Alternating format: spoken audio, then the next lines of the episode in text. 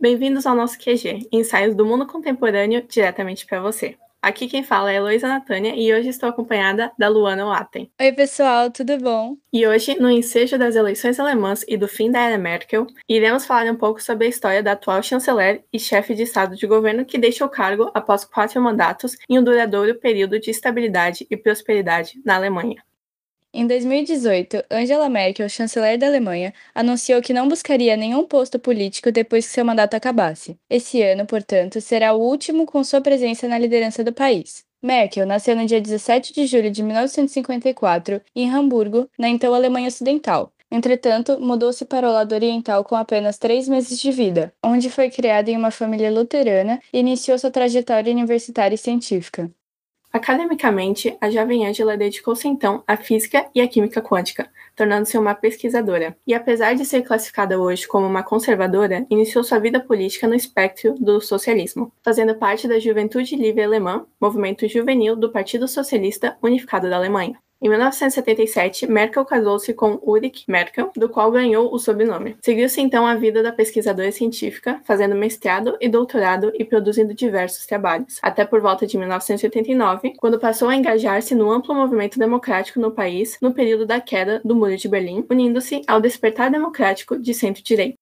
No processo de transição para uma Alemanha unificada, após a realização das eleições na parte oriental, Merkel trabalhou como porta-voz do novo governo. Nesse interim, ingressou na União Democrata Cristã, também conhecida pelo acrônimo CDU, o partido que era governista para a época, sendo hoje o maior espectro da direita alemã. Além disso, é o partido no qual Merkel permanece até os dias atuais. Em 1990, na primeira eleição após a reunificação do país, Merkel foi eleita para o Bundestag, o parlamento da República Federal da Alemanha. Durante o governo da CDU, CDU na década de 1990, ela avançou dentro do então governo do chanceler Helmut Kohl. Aos 37 anos, mesmo sendo a mais jovem integrante do governo, chegou a ocupar o cargo de ministra das Mulheres e da Juventude entre os anos de 1991 e 94, e logo depois ficou encarregada do Ministério do Meio Ambiente até 1997. Merkel foi nomeada secretária-geral da CDU após o partido perder as eleições de 1998, seguido por um escândalo de financiamento de campanha no partido, e alcançou um marco ao tornar-se a primeira mulher mulher líder da CDU. Em 2005, após uma coligação entre os maiores partidos da Alemanha da época, Merkel foi escolhida para disputar as eleições contra o então chanceler Gerhard Schröder, do Partido Social Democrata da Alemanha, SPD. Com 397 votos dos 611 do parlamento, Angela Merkel foi eleita chanceler da Alemanha, sendo a primeira mulher e a primeira pessoa proveniente da antiga Alemanha Oriental a ocupar o cargo de maior poder político do governo alemão. Ao anunciar o resultado da votação, o então presidente do parlamento, Norbert Lammert, disse que este é um forte sinal para as mulheres e certamente para alguns homens. Ao tomar posse, Merkel logo se deparou com seu primeiro desafio em relação ao cenário doméstico. Diferentemente do resto do mundo, a economia alemã enfrentava dificuldades em um sistema que necessitava de reformas, o que foi conquistado por Merkel a partir de um acordo entre os partidos para a expansão do salário mínimo do país. O desemprego caiu de 12 para 9% entre 2006 e 2007, o que garantiu popularidade para o governo de Merkel, que no decorrer dos anos foi destacado pela prosperidade e estabilidade. Durante a crise financeira de 2008, que abalou a economia mundial e instaurou uma crise social e política pelo mundo, Merkel conseguiu uma boa avaliação dos alemães em sua administração da crise, uma vez que a taxa de desemprego na Alemanha teve um aumento relativamente abaixo do esperado. Porém, o que chama grande atenção sobre Angela Merkel é sua atuação pragmática frente às inúmeras crises internacionais, tendo agido como líder da Europa. Isso contribuiu para consolidar a própria Alemanha como uma liderança política global. Quando se trata da União Europeia e como a líder alemã lidou com o bloco durante seu mandato, Merkel os ajudou a superar inúmeras crises sendo vista frequentemente como a única adulta na sala. Um exemplo foi a crise da zona do euro de 2015, em que, segundo o próprio ministro das Finanças da Grécia, Yannis Varoufakis, Angela mediu a situação e a resolveu sem ter que sacrificar o país. Na época, o próprio ministro disse, aspas, é verdade que no final ela foi responsável por manter a zona do euro unida, porque se a Grécia tivesse saído, não acredito que teria sido possível mantê-la unida, fecha aspas. Porém, as medidas tomadas por Merkel não agradaram a todos. Os gregos passaram a ver a chanceler alemã como um símbolo de opressão da União Europeia sobre os países membros economicamente mais frágeis. Por conta dos cortes de gastos impostos à Grécia para aliviar a dívida de 347 bilhões de euros, a população grega passou a protestar contra Angela Merkel e associar sua imagem a símbolos do nazismo. A respeito da crise migratória de 2015, uma onda sem precedentes de imigrantes e refugiados chegou à Europa, principalmente da Síria, Afeganistão e Iraque. A crise migratória foi intensificada pela guerra civil na Síria, que levou mais de 6 milhões de sírios a saírem de seu país e milhões de refugiados chegaram às fronteiras da Europa. Diante da situação, com a Alemanha recebendo mais de 800 mil refugiados, Merkel disse, entre aspas, vou ser simples, a Alemanha é um país forte, nós podemos lidar com isso. Segundo a chanceler, a crise migratória tratava-se de uma situação excepcional e de direitos civis universais, e pediu para que os outros países da Europa também abrissem suas fronteiras. Em sua retórica, era uma necessidade política e moral, e nunca se arrependeu de sua decisão política.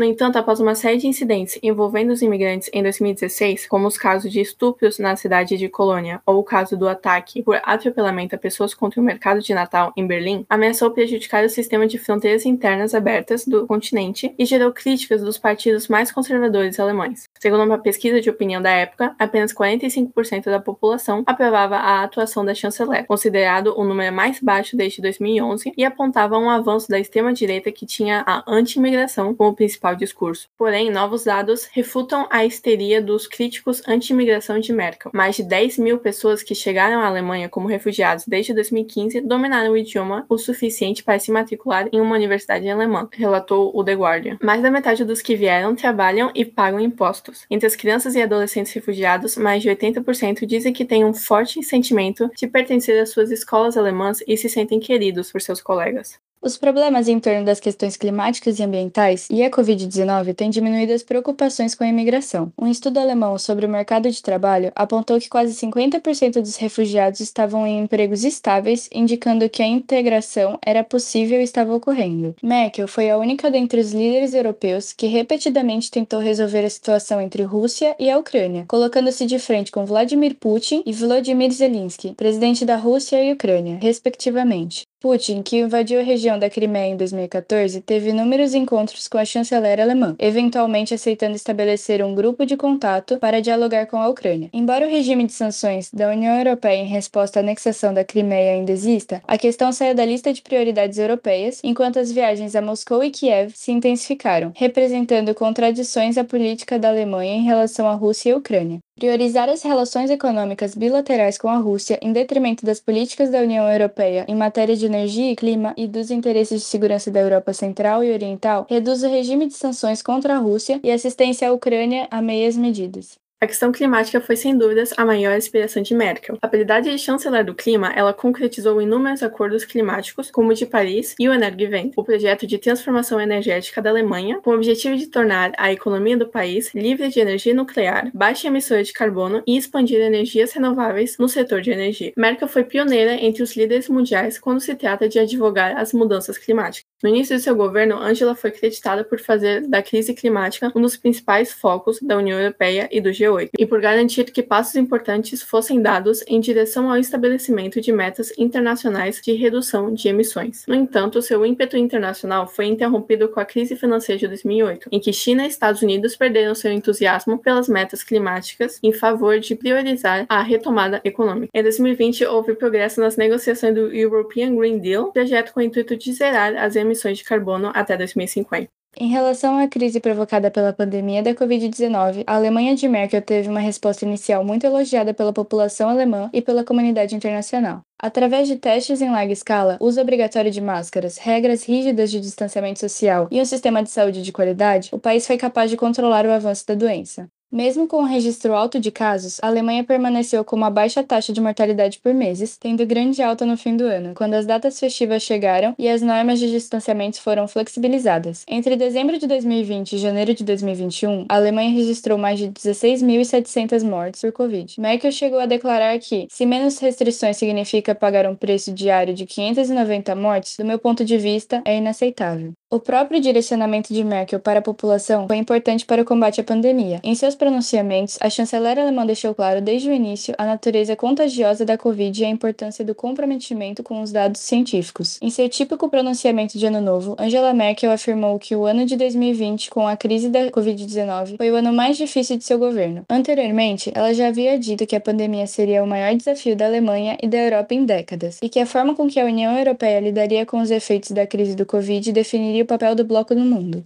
Entretanto, nem tudo foram flores no combate à pandemia do governo de Merkel. A vacinação contra a Covid permaneceu em ritmo lento por meses. A campanha da vacinação havia começado em dezembro de 2020, mas até março deste ano, a Alemanha só havia vacinado cerca de 6% de sua população. Um dos maiores fatores para o atraso para a disponibilidade de vacinas se encontra no fato de Merkel ter insistido que a compra de vacinas deveria ser feita pela União Europeia como um bloco. Neste caso, os países membros não poderiam agir individualmente, o que acabou gerando uma campanha de vacinação lenta em boa parte da Europa. Dada toda essa conjuntura, após o término desses 16 anos de Angela Merkel, a Alemanha contará com um novo chanceler. Sua escolha é determinada por uma votação no Bundestag, na qual deverá receber mais da metade dos votos dos parlamentares eleitos. As eleições federais foram realizadas no dia 26 de setembro de 2021, elegendo os membros do parlamento alemão. Seus resultados garantem ao Partido Social Democrata 25,7% dos votos, sendo então majoritário. Nesse sentido, o indicado dos sociais-democratas, Olaf Scholz, candidato concorrente ao de Angela Merkel, Armin Laschet, é cotado como favorito para ocupar o cargo de chanceler. Entretanto, é demasiadamente complexa a tentativa de prever os resultados dessa vindoura eleição para chefe de governo, tendo em vista que a ocupação maioritária de um partido no parlamento somente sinaliza a força do partido, sendo necessário levar em consideração as alianças partidárias que se concretizarão até a decisão do sucessor de Merkel.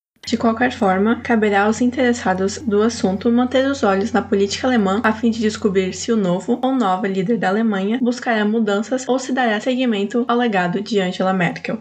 Este foi o episódio de hoje com o roteiro escrito por Guilherme Reis, Giovanna Aide, Keila Mayumi e Rodrigo Anjos. O QG Podcast é produzido pelo Grupo de Pesquisa de Análise de Conjuntura Internacional, vinculado à Universidade Católica de Santos. Siga nosso perfil no Instagram, arroba Quarentena Global, e acompanhe os novos episódios todas as quintas nas principais plataformas. Fiquem saudáveis, fiquem seguros e até mais.